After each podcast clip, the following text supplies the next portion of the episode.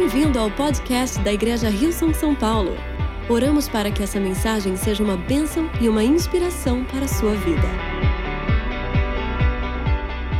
Estava falando sobre a incrível jornada que a gente tem, o incrível, privilégio que a gente tem de seguir Jesus. Realmente não há algo comparado a seguir Jesus. Quando a gente segue Jesus, a gente vive coisas que a gente nunca imaginou, a gente passa por coisas que realmente a gente nunca imagine, poderia pensar em passar. E é algo muito incrível. Talvez você esteja aqui e você ainda está considerando, não sei se eu, do que se trata Deus ou do que se trata igreja, ou, não tem problema nenhum. Todos nós estamos numa jornada. Mas todos nós, nessa jornada de fé, eu creio que nós temos que chegar a esse ponto de decidir seguir Jesus. Talvez você esteja aqui já faz um tempo que você segue Jesus. Eu gostaria realmente de falar com cada um de nós porque é algo que Deus tem me desafiado, algo que Deus tem falado comigo, por mais que talvez a gente pense, ah, não, eu já acho que já sei do que isso se trata, eu creio que Deus quer trazer algo novo para nós hoje. Quantos estão comigo? Amém? A gente vai ler uma passagem que está em Lucas 14, 25 ou 33. É uma passagem bem é, desafiadora. Creio que a gente vai poder entender melhor dela, poder realmente te esclarecer um pouco, trazer mais clareza para essa passagem. Se você tiver Bíblia, você pode abrir sua Bíblia. Se você não tiver Bíblia, também não tem problema nenhum. Você pode acompanhar a gente, vai colocar no telão. E a gente vai ler do verso 25 ao 33. E diz assim: Uma grande multidão e acompanhando Jesus. Este, voltando-se para ela, disse: Se alguém vem a mim e ama seu pai, sua mãe, sua mulher, seus filhos, seus irmãos e irmãs, e até a sua própria vida, mais do que a mim, não pode ser meu discípulo. E aquele que não carrega sua cruz e não me segue, não pode ser meu discípulo. Qual de vocês, se quiser construir uma torre, primeiro não se assenta e, e calcula o preço, para ver se tem dinheiro suficiente para completá-la? Pois se, se lançar o alicerce e não for capaz de terminá-la, todos os que virem rirão dele, dizendo: Este homem começou a construir e não foi capaz de terminar. Ou qual é o rei que, pretendendo sair de guerra contra outro rei, primeiro não se assenta e pensa se com 10 mil é capaz de enfrentar aquele que vem contra ele com 20 mil? Se não for capaz, enviará uma delegação, e quando o outro ainda não está longe, e pedirá um acordo de paz. Da mesma forma, Qualquer de vocês que não renunciar a tudo o que possui, não pode ser meu discípulo. Uau, que desafiador.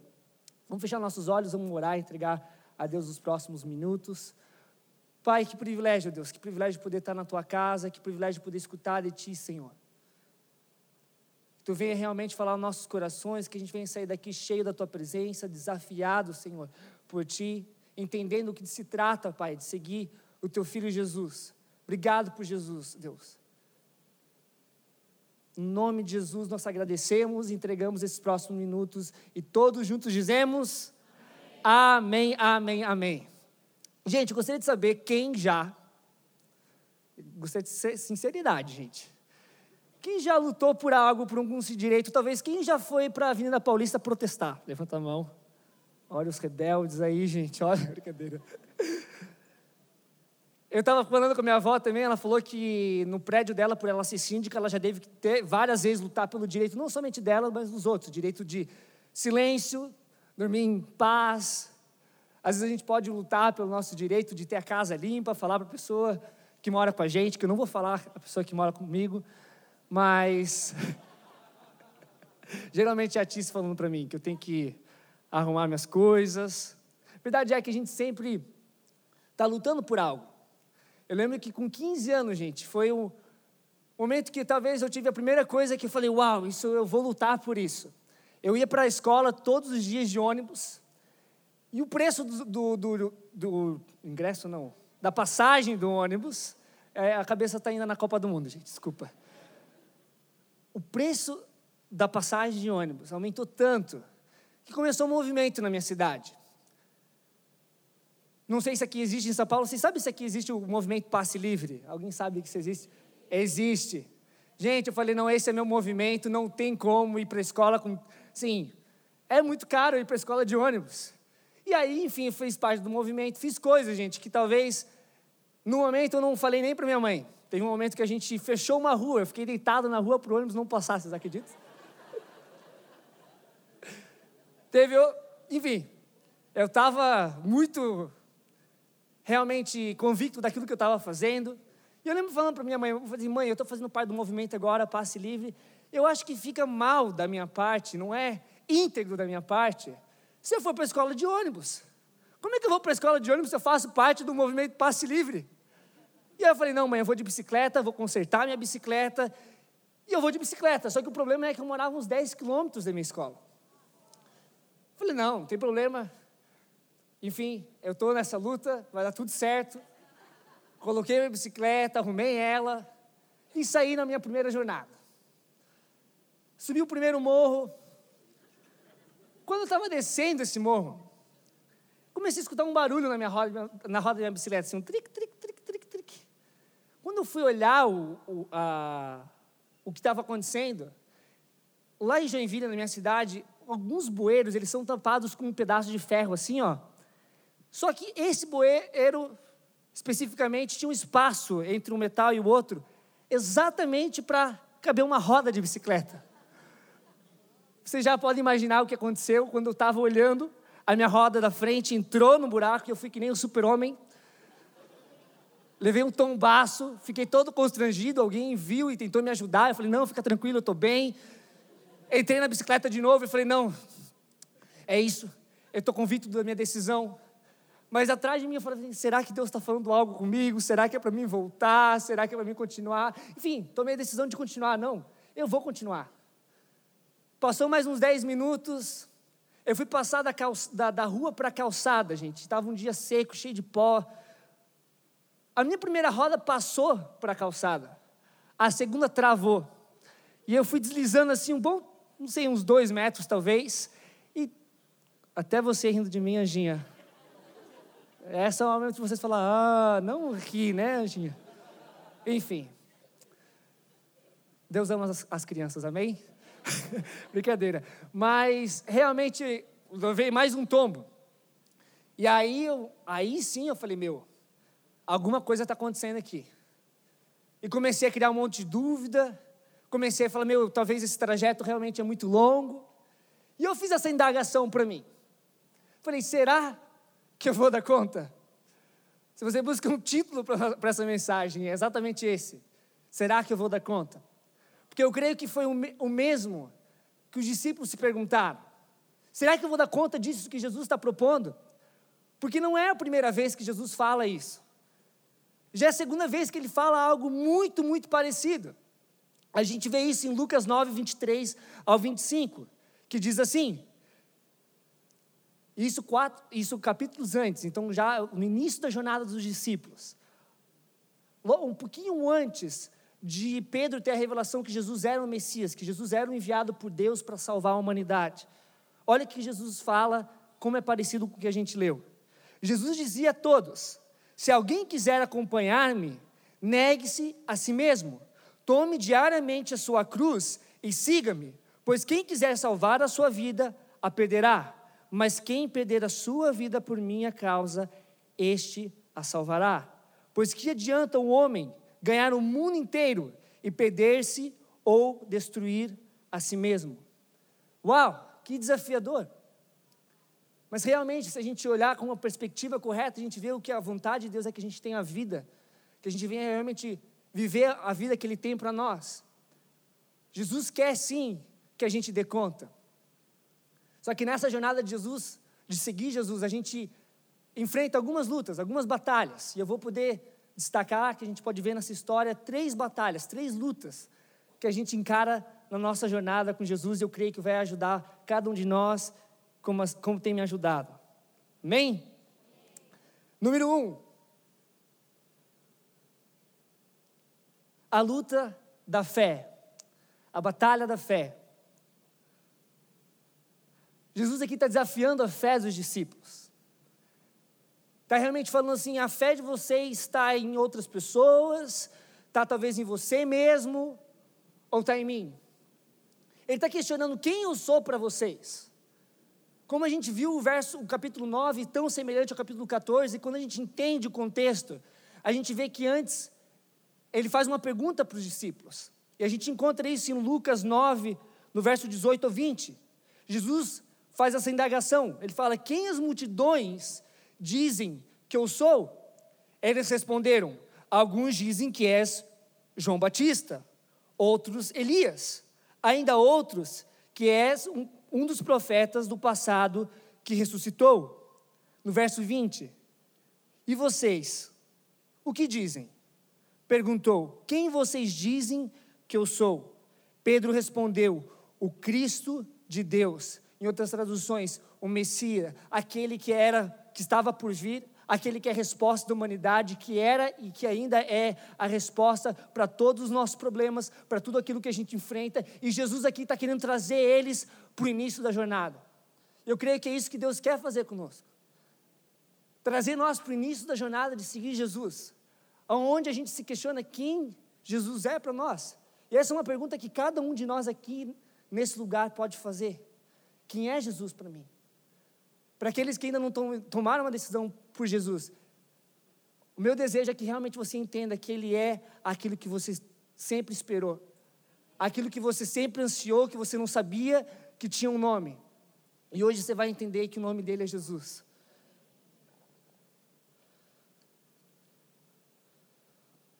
Interessante que a gente lê esse, a passagem no capítulo 14 e fala que Jesus se virou para a multidão. No capítulo 9, a gente vê que Jesus fala que ele perguntou para os discípulos sobre a opinião da, da multidão. O que me indaga onde estão os discípulos, onde, onde eles estavam no capítulo 14. E a resposta é que eles estavam na multidão. A verdade é que a multidão realmente é um lugar perigoso para estar.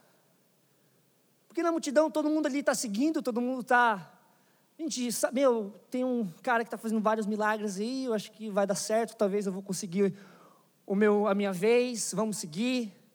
Na multidão as pessoas não sabem exatamente quem eles estão seguindo às vezes. Realmente é um lugar que pode ser perigoso para estar. Tá. E os discípulos aqui se encontram na multidão. Os discípulos passaram por muitas coisas até esse momento. No início da jornada eles não tinham muitas experiências.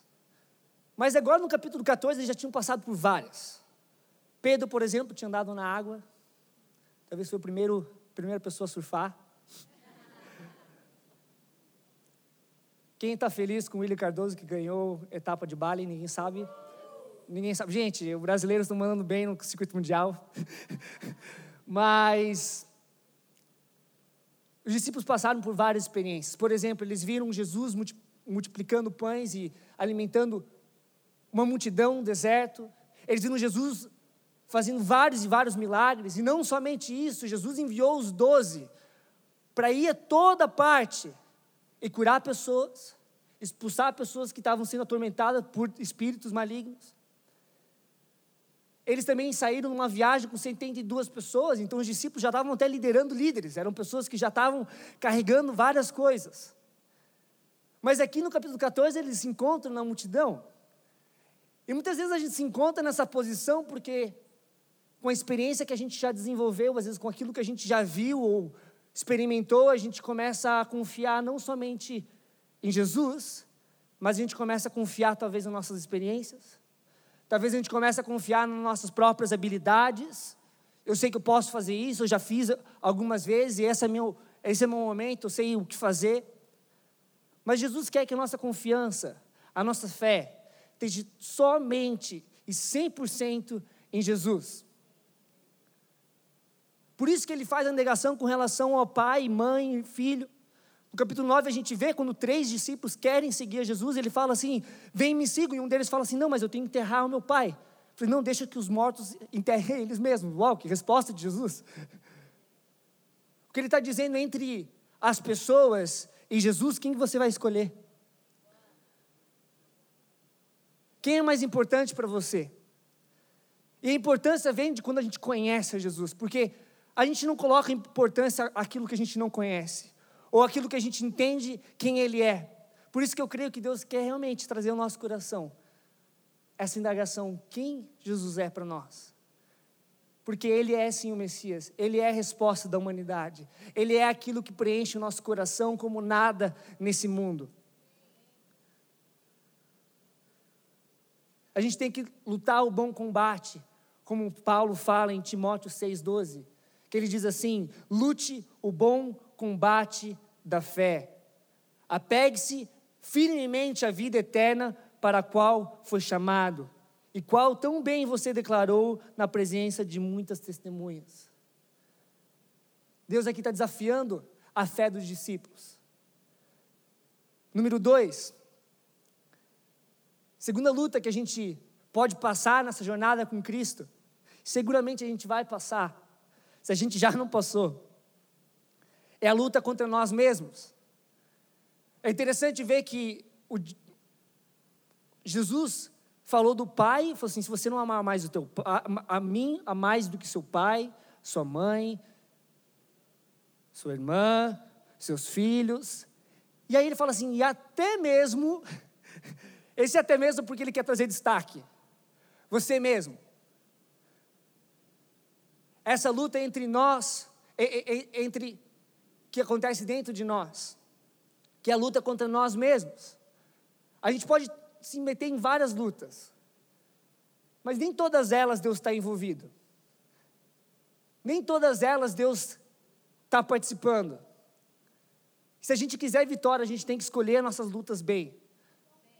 A gente vê que os discípulos, eles, uma, uma das lutas que eles frequentemente estavam, era sobre quem era o mais importante, gente. É uma coisa incrível. Vários momentos do, do Evangelho, de todos os Evangelhos, a gente vê que os discípulos paravam o ministério de Jesus para ter essa discussão: quem era o maior, quem era o mais importante. A gente vê em Lucas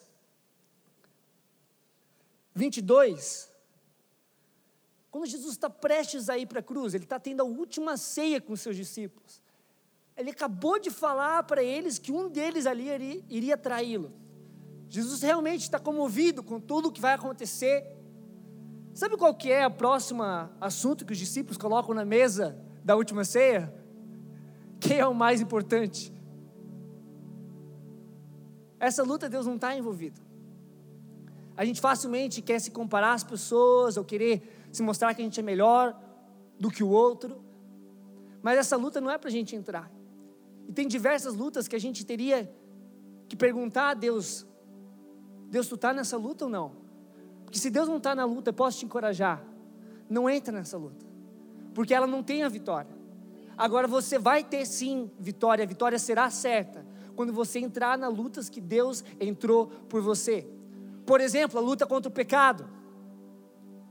A Bíblia fala para nós em Gálatas 5 que em nós há uma guerra. 5,17 diz: A natureza humana deseja fazer exatamente o oposto que o espírito quer. O espírito nos impele à direção contrária, àquela desejada pela natureza humana. Essas duas forças se confrontam o tempo todo. Todos nós experimentamos isso. Independente da nossa classe social, independente da nossa família, independente da nossa experiência com Deus ou com a igreja. A gente luta essa luta interna entre o espírito e entre a nossa natureza humana. E essa luta foi vencida por Cristo na cruz. A gente pode sim tomar posse dessa, dessa vitória, porque ela foi feita na, na cruz do Calvário. Quando a gente escuta as duas histórias, a gente pode ter algumas reações. As, as duas histórias que Jesus conta. A primeira história fala de alguém que sai para construir uma torre. E a gente pode pensar, pelo, pelo que Jesus fala na história, que Jesus está aqui encorajando eles a tentar ver se eles têm o suficiente, porque se não tiver, é melhor não construir, ou é melhor você se preparar melhor.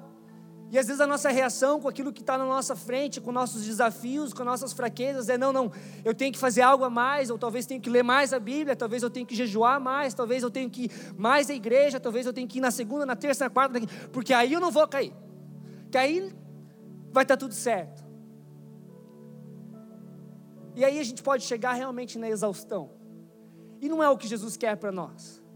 A torre representa um lugar de descanso, um lugar sólido onde a pessoa pode ter refúgio. O que Deus quer para nós é descanso. Essa batalha já é vencida por Ele. Simplesmente a gente tem que entrar nela. Jesus não está falando aqui para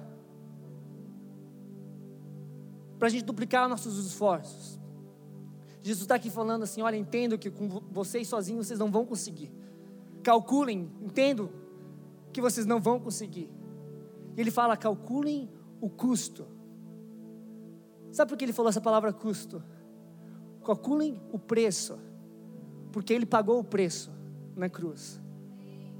E quando a gente entende que Jesus pagou o preço pelo meu e pelo teu pecado, por todas as nossas fraquezas, a gente pode sim entrar naquilo que Deus tem para nós. A gente pode entrar na vitória que Deus tem para nós por coisas que talvez a gente já tenha batalhado há muito tempo. Mas para isso a gente tem que descansar.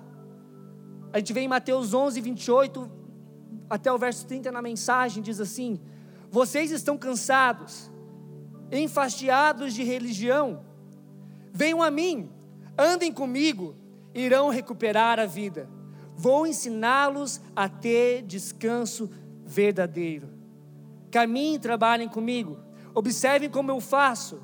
Aprendam os ritmos livres da graça.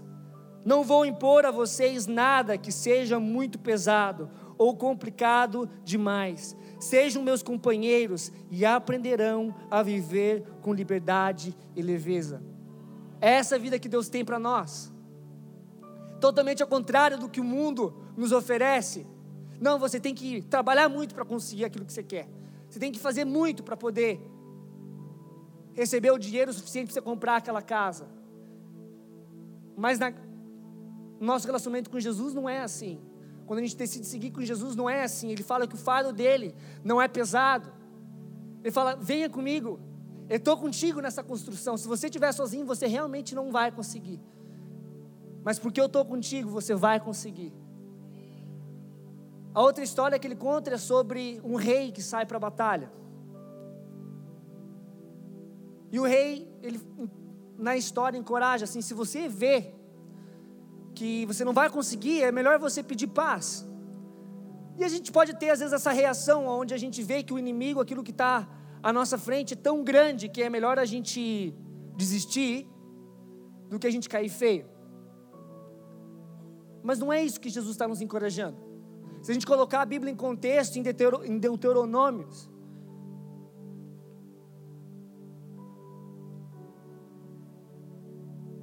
no, no capítulo 20, Deuteronômios 20, deixa eu me achar aqui.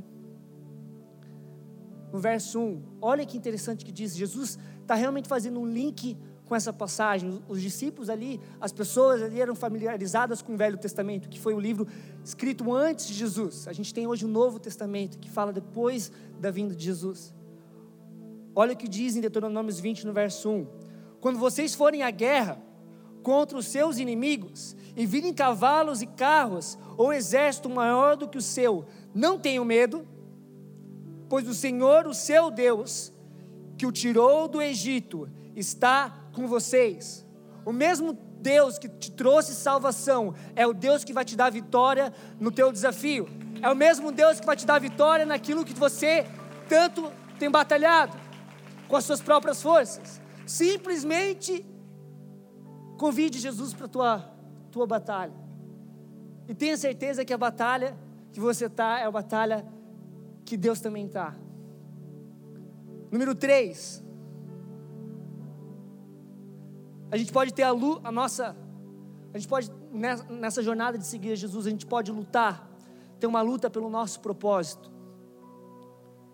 No verso 33 da, do capítulo 14, a gente viu que diz assim: da mesma forma, qualquer de vocês que não renunciar a tudo que possui, não pode ser meu discípulo. Nessa palavra tudo, está incluso também talvez os teus próprios planos. E às vezes a gente acha que propósito é algo que a gente pode seguir ou pode fazer acontecer A verdade é que propósito não é algo que a gente segue. Quando a gente determina seguir a Jesus, o nosso propósito acontece naturalmente. E às vezes a gente, na nossa jornada dentro da igreja, por exemplo, a gente às vezes tem essa concepção que o propósito é algo como um chamado, talvez, que a gente foi, tem algo específico. Não, eu fui feito para estar tá aqui em cima pregando, eu fui feito para liderar o louvor, eu fui feito para isso. E quando essas coisas não acontecem da maneira que a gente imaginou, no tempo que a gente imaginou, a gente começa a esfriar. A gente começa a achar, talvez essa não é a minha igreja, talvez esse não, talvez Deus, não sei o que está acontecendo, mas talvez nunca vai acontecer, talvez eu entendi errado. A gente tem que entender que o nosso propósito é seguir Jesus. E quando a gente segue Jesus, aquilo que Ele colocou no nosso coração vai ser cumprido quando a gente é fiel com aquilo que Ele tem dado nas nossas mãos. E é isso que Ele espera de nós, aquilo que Ele tem colocado. Trabalha comigo. Talvez uma área da tua vida, talvez algo que você tem enfrentado, trabalha comigo, porque é isso que vai fazer o meu propósito na tua vida acontecer. Se Jesus não é tudo que nós temos, a gente sempre vai estar na exaustão, sempre cansados. Mas quando a gente tem, quando tudo que a gente tem é Jesus, a gente tem mais do que o suficiente. Muito, muito mais.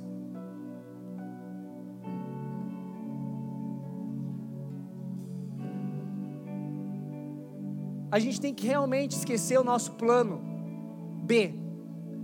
E muitas vezes a gente tem, a gente está, mas eu vou fazer isso que Jesus está me falando, eu vou talvez começar esse negócio, talvez eu vou enfrentar isso, mas se isso não acontecer, eu tenho meu pai, talvez eu tenho esse dinheiro na conta. Gente, eu não estou aqui sugerindo para que você não tenha uma reserva, que você não tenha isso. O que eu estou sugerindo aqui, o que eu creio que Deus quer nos falar, é que quando a gente segue Jesus, a gente só tem um plano. Plano A é seguir Jesus. Aonde ele for, a nossa decisão está, Jesus, aonde você for, eu vou te seguir. Aonde se quer você me levar, eu vou contigo. Não a minha vontade, mas a tua. É isso que Jesus espera de nós.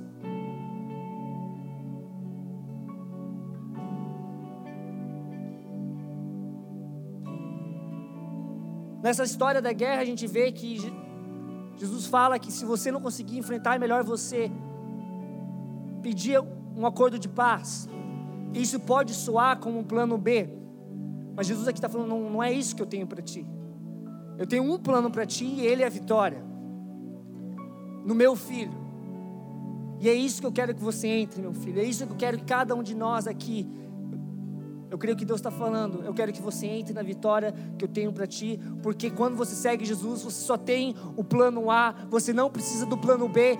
Pelo por mais, você tem que realmente esquecer esse plano, renunciar a tudo que você talvez pense da tua própria maneira e entrar em tudo aquilo que Deus tem da, da maneira dele. Quantos me dizem amém?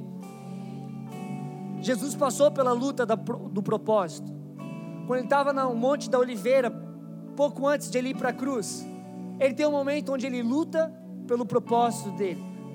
E a gente vê que ele diz assim: Pai, no, verso, no capítulo 22 de Lucas, 40, verso 42, ele diz assim: Pai, se queres, afasta de mim este cálice, contudo, não seja feita a minha vontade, mas a tua. Nós temos que aprender como Jesus. Quando a gente enfrentar aquilo que talvez é desconfortável, que eu posso te ter certeza que quando a gente segue Jesus, nem tudo vai ser um mar de rosas, vai ter sim desafio. A verdade é que, mesmo se você não seguir Jesus, as coisas não vão ser um mar de rosa. Mas a diferença é você passar com Jesus ou sem Jesus. Há uma grande diferença. E quando a gente passa com Jesus, a gente pode sim ter certeza da vitória. Mas a gente tem que ter essa postura como Jesus teve. Deus, eu não sei porque eu estou passando isso, eu não sei porque tu queres que eu passe por isso, mas seja feita a tua vontade e não a minha. Seja feita a tua vontade e não a minha. É isso que se trata de renunciar a si mesmo. Quando a gente diz para Deus assim: Deus, eu não entendo, eu acho isso muito louco, mas é a tua vontade e não a minha. Jesus encoraja eles a carregar a cruz. A gente precisa entender que para os discípulos, eles não entendiam muito bem o que, que era a cruz. Gente, a gente sabe porque a gente sabe que Jesus foi crucificado numa cruz, mas para os discípulos, eles não sabiam que Jesus ia para a cruz. Jesus algumas vezes falou que ele ia morrer por ele, morrer pela humanidade, que ele ia precisaria sofrer. Mas a ideia da cruz não era uma ideia muito clara para os discípulos. Eu tenho certeza que quando eu, Jesus falou pela segunda vez no capítulo 14, ele deve ter falado assim: meu, aquela cruz voltou, gente. O que, que Jesus está falando com relação a essa cruz? A gente sabe que na crucificação somente um discípulo ficou, somente João. E eu imagino, logo depois de tudo acontecer, eu imagino os discípulos se reunindo para João e falando assim: João, nos conta, nos conta como é que foi. A gente não teve força para estar tá lá, a gente acabou se desviando, mas você que estava lá nos fala. E eu consigo ver João falando assim: olha, Jesus sofreu muito e fizeram uma cruz para ele. Sério? Sim, e ele teve que carregar a cruz, mais ou menos. Quando ele estava indo para a cruz, eles forçaram um cara, Simão, que a gente conhece, porque a palavra fala que Simão era um seguidor de Jesus era um amigo de Jesus. E eles forçaram Simão a carregar a cruz. E parece que algo, pelo menos do meu ponto de vista, deu errado aqui. É como se o super-homem precisasse de ajuda. Não sei se você concorda comigo. O que, que Simão está fazendo nessa história? Ele nem foi chamado primeiro. Puxaram ele para carregar a cruz de Jesus. Eu creio que naquele momento os discípulos entenderam do que se tratava a cruz. Eles entenderam o privilégio que é poder fazer parte da história de salvação da humanidade. E quando eu e você, a gente decide carregar a nossa cruz, e às vezes carregar a nossa cruz é realmente vencer aquele obstáculo que está na tua frente, aquele gigante que você acha que você não vai dar conta. E quando a gente se carrega a cruz, a gente faz parte da história de salvação da humanidade. E é isso que Deus tem para nós. Por isso que carregar, carregar a cruz vale muito a pena. Porque quando você carrega a cruz, você começa a ver os seus familiares sendo salvos, você começa a ver as pessoas na tua escola sendo salvas, você começa a ver as pessoas no teu trabalho sendo impactadas, porque você está carregando a sua cruz. E a cruz, no final das contas, o preço dela foi pago na cruz. O custo, o preço foi pago na cruz do, Carvalho. E a gente simplesmente tem que tomar posse dessa vitória em cada desafio que a gente passar. Eu não acho que é por acaso que Jesus conta duas histórias, eu não acho que é por acaso que Jesus usa dois tipos de pessoas nessa história. Uma é a pessoa que vai construir, se você for construir, e a outra é a pessoa que vai um rei que sai para a guerra. Deixa eu fazer uma pergunta para nós. Quem é aquele que disse que ia construir a igreja dele? Jesus. Quem é o rei dos reis? Jesus. Essas duas histórias apontam para Cristo. Aqui ele está falando, eu sou aquele que vai construir a tua vida, porque quando ele fala que ele vai construir a sua igreja, a igreja são pessoas, não é um prédio, Igreja somos nós. E são, e são indivíduos, não somente uma multidão. Ele quer sim construir cada um de nós. Ele quer fazer a nossa vida sair daquilo que talvez parece ruim para algo que é uau. Que as pessoas vão olhar, uau, só Deus pode fazer algo com aquela pessoa. Ela conseguiu vencer aquele obstáculo. E aí você vai poder falar: olha, eu simplesmente entrei no descanso que Deus tem para mim, porque Ele venceu essa batalha por mim antes mesmo de eu entrar nela. E é isso que Ele tem para nós, igreja. Eu gostaria que a gente se levantasse.